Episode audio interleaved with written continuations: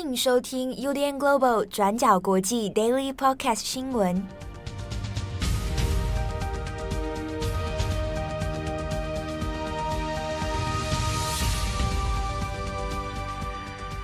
Hello，大家好，欢迎收听 UDN Global 转角国际 Daily Podcast 新闻。我是编辑七号，今天是二零二一年十一月十九日，星期五。好，那今天星期五有几则重大的国际新闻，我们来帮大家更新一下进度。首先，第一条，我们来看一下国际刑警组织的孟宏伟事件的后续。好，那孟宏伟呢，他是之前他中国籍，然后担任国际刑警组织的主席。那在二零一八年的时候，很神秘的突然被中国给抓捕哦。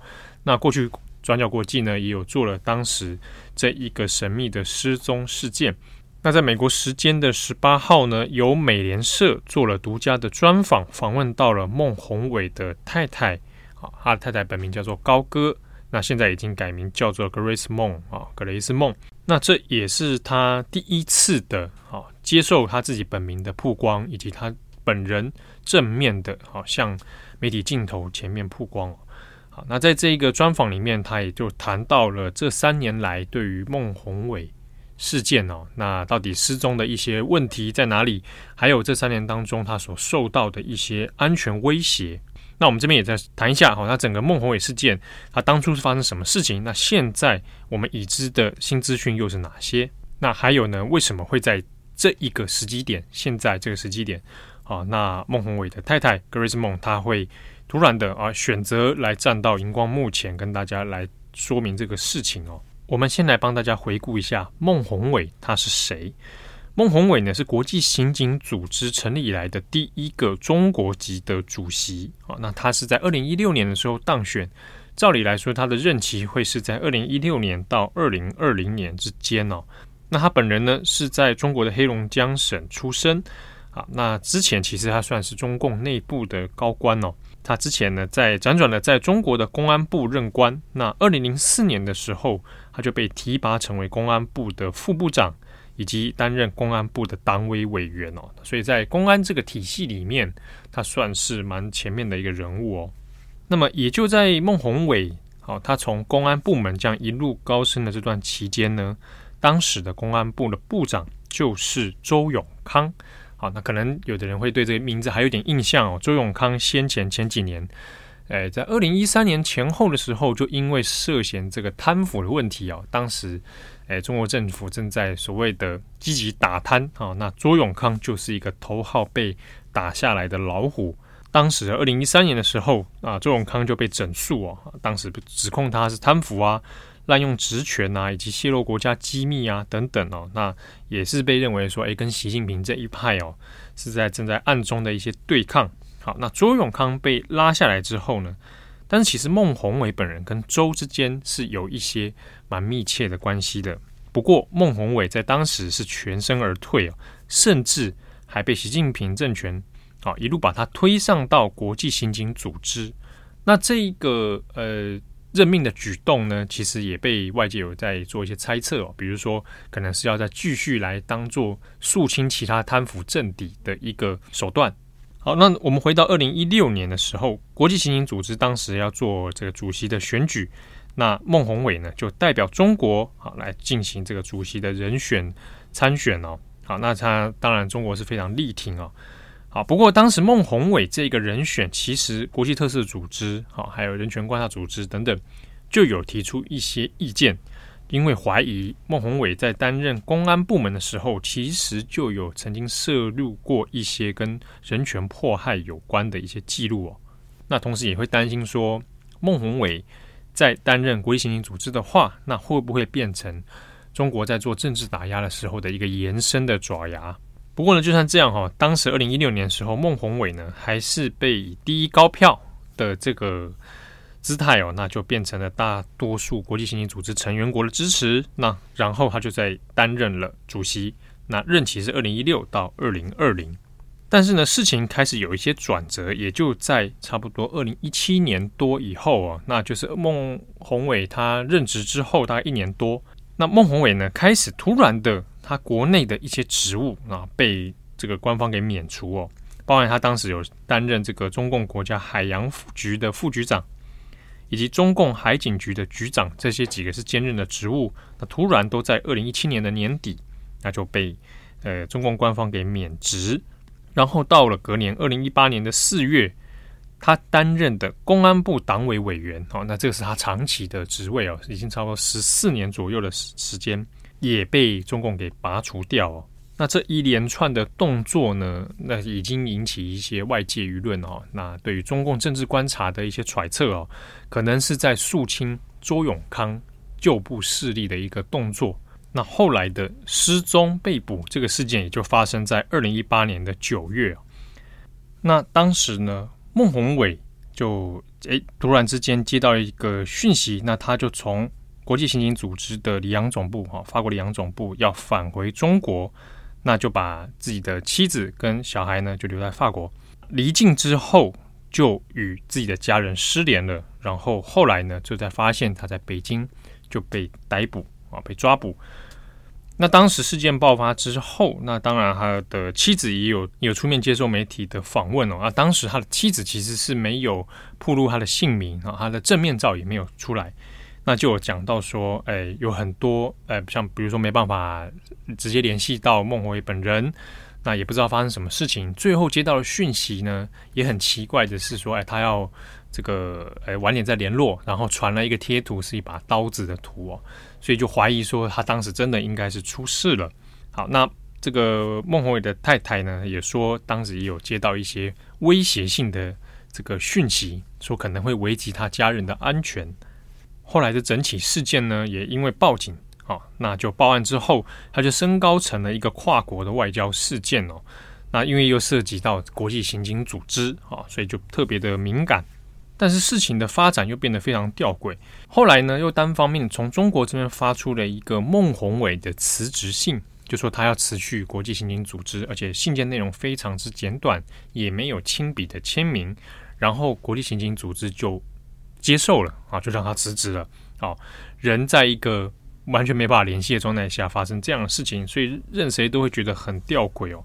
包含他的孟宏伟的太太也觉得这这个做法相当不合理。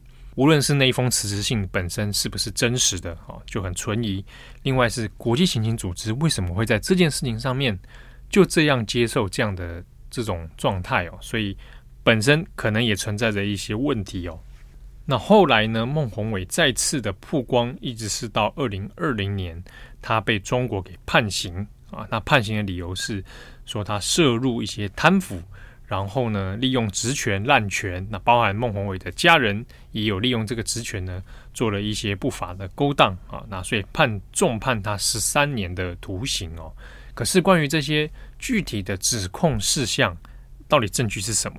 具体又发生什么事情？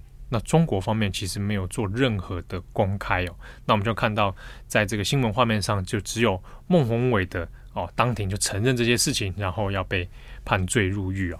所以在二零二零年的一月，孟宏伟呢就被以受贿罪哈，这不同的罪名，然后呢判处他有期徒刑是十三年六个月，而且还有罚金是人民币的两百万元哦。那从这个法庭画面当中所看到的，就是孟宏伟表示他服从判决，而且不会上诉。好，那这一段这个人被消失，然后到最后判罪到到认罪，其实也算是大家外界常看见的这种中国式的呃这种抓捕意见人士的手法哦。可是呢，即便这样子，那孟伟本人到底有没有办法联系到啊，也是完全没有办法。所以他的太太呢，Grace 孟也表示说。最后这样看到这些这些内容，但是自己也不知道到底发生什么事情，具体的事证也没有啊，所以是完全没有办法接受这个状态的。那事情现在到现在过了这么多年，也还是一样哦，相关的内情也不晓得。那到今年二零二一年十一月的十八号，那就美联社有透过一个独家专访访问了 Grace 梦。好，那在这个访问里面呢，其实对于孟宏伟案。还有关于孟宏伟可能涉入到的中共的内部派系斗争哦，其实没有太多的琢磨。好，那 Grace 孟出来，其实也就是做一些呃指控啊，就说啊，中共现在这个独裁政权真的是非常的可怕，那他会现在对人权呢造成非常多的迫害。那他是第一次用本名也用自己的真实面貌哦，那出来来做一个很勇敢的这样控诉。那也有讲到说，其实自己的安危是受到威胁的。那近期呢，刚好在新闻热点上面，当然也算是一个蛮敏感的时机哦。一来呢是最近的彭帅事件啊，那其实让国际舆论的焦点里面又回到了关于中国的人权问题。那然后先前不久的啊，习近平的第三份历史决议案啊，那以及说最近国际刑警组织其实也要召开新的高峰会了，在十一月底的时候，那这一个高峰会里面就是要选出新的主席哦。所以在这一连串的呃背景脉络之下，那这一个美联社的专访，它才显得有它的政治意义存在。好，那有关这个孟宏伟案以及 Grace 孟啊孟夫人她自己的专访内容呢，可以参考今天的转角国际过去二十四小时。那我们有更细节的文字报道。那顺着这个脉络呢，我们下一边再来看一下彭帅事件的后续哦。我们在昨天有提到了。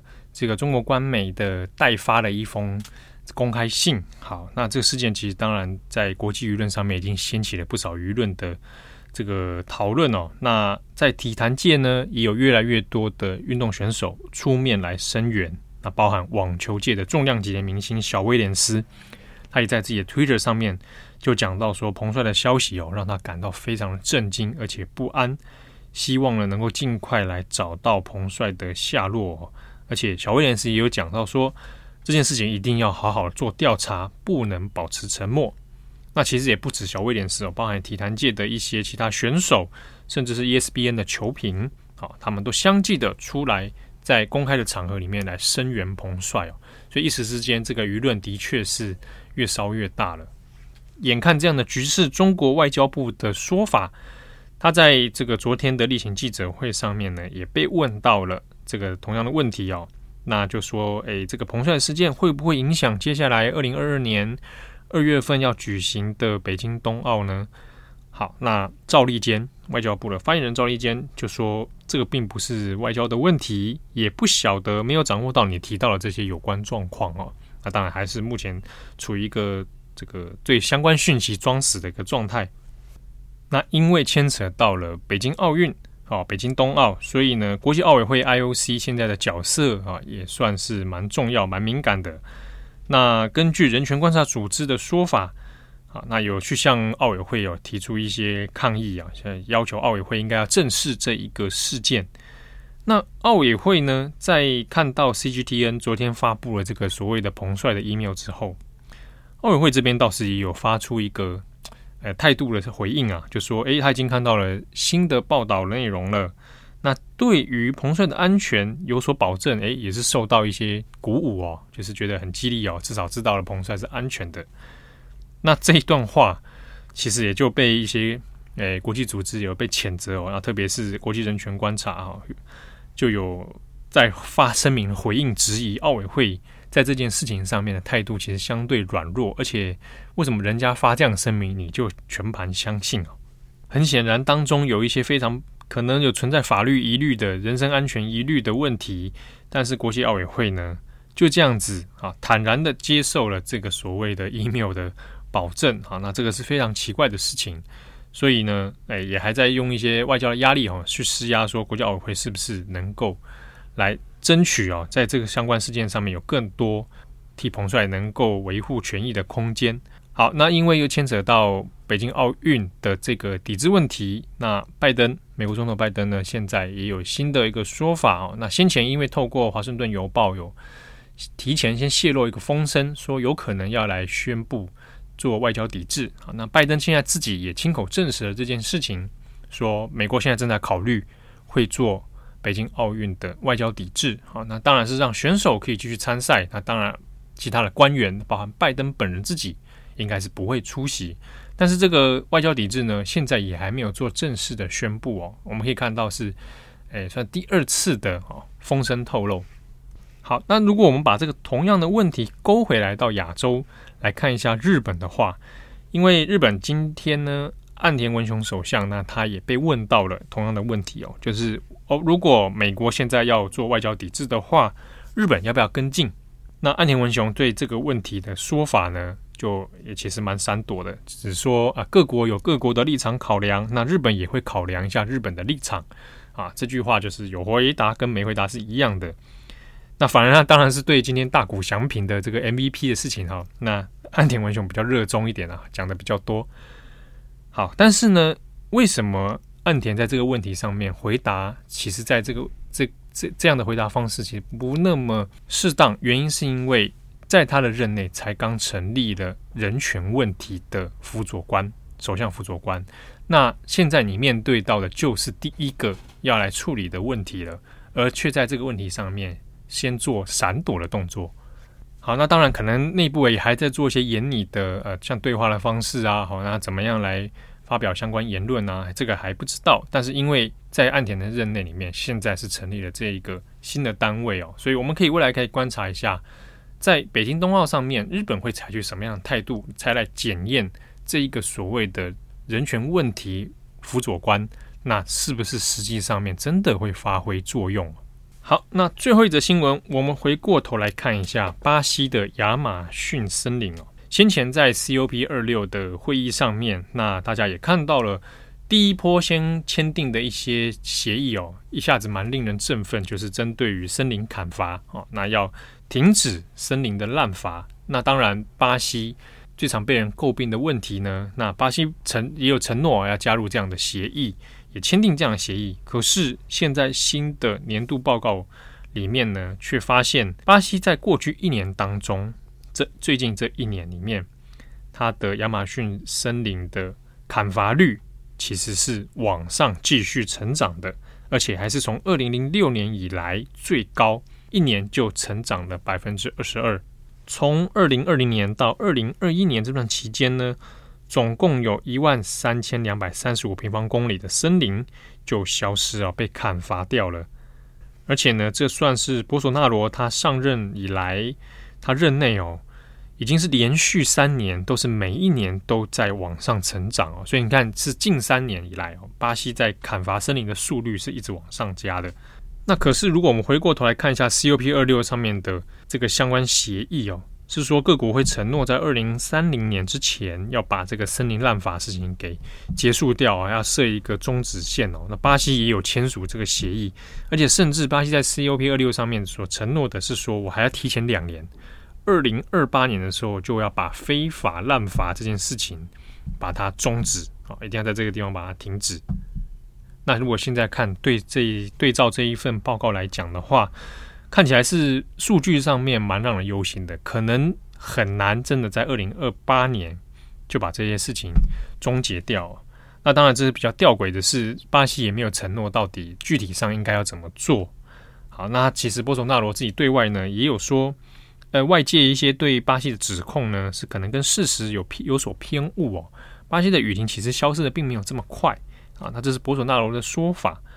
那好，那如果说真的要在二零二八年来终结的话，那如果照现在每一年都成长的这个滥伐率，我们可以吊诡的讲，也许到了二零二八年的时候，森林几乎被砍完了，所以非法的滥伐啊也就自然就结束了啊，不会再砍森林的，因为也没得砍。好的，那更多详细新闻呢，欢迎参考转角国际的网站。那我们这礼拜的重磅广播也请大家来支持哦，在今天的傍晚五点半的时候就会上线了，我们要来聊。美国加州所引发的数学战争，啊，数学的新课纲到底引发了什么样的讨论哦？这个很有趣，那也请大家来支持，祝福各位有美好的一天，愉快的周末。我是编辑七号，我们下次见喽，拜拜。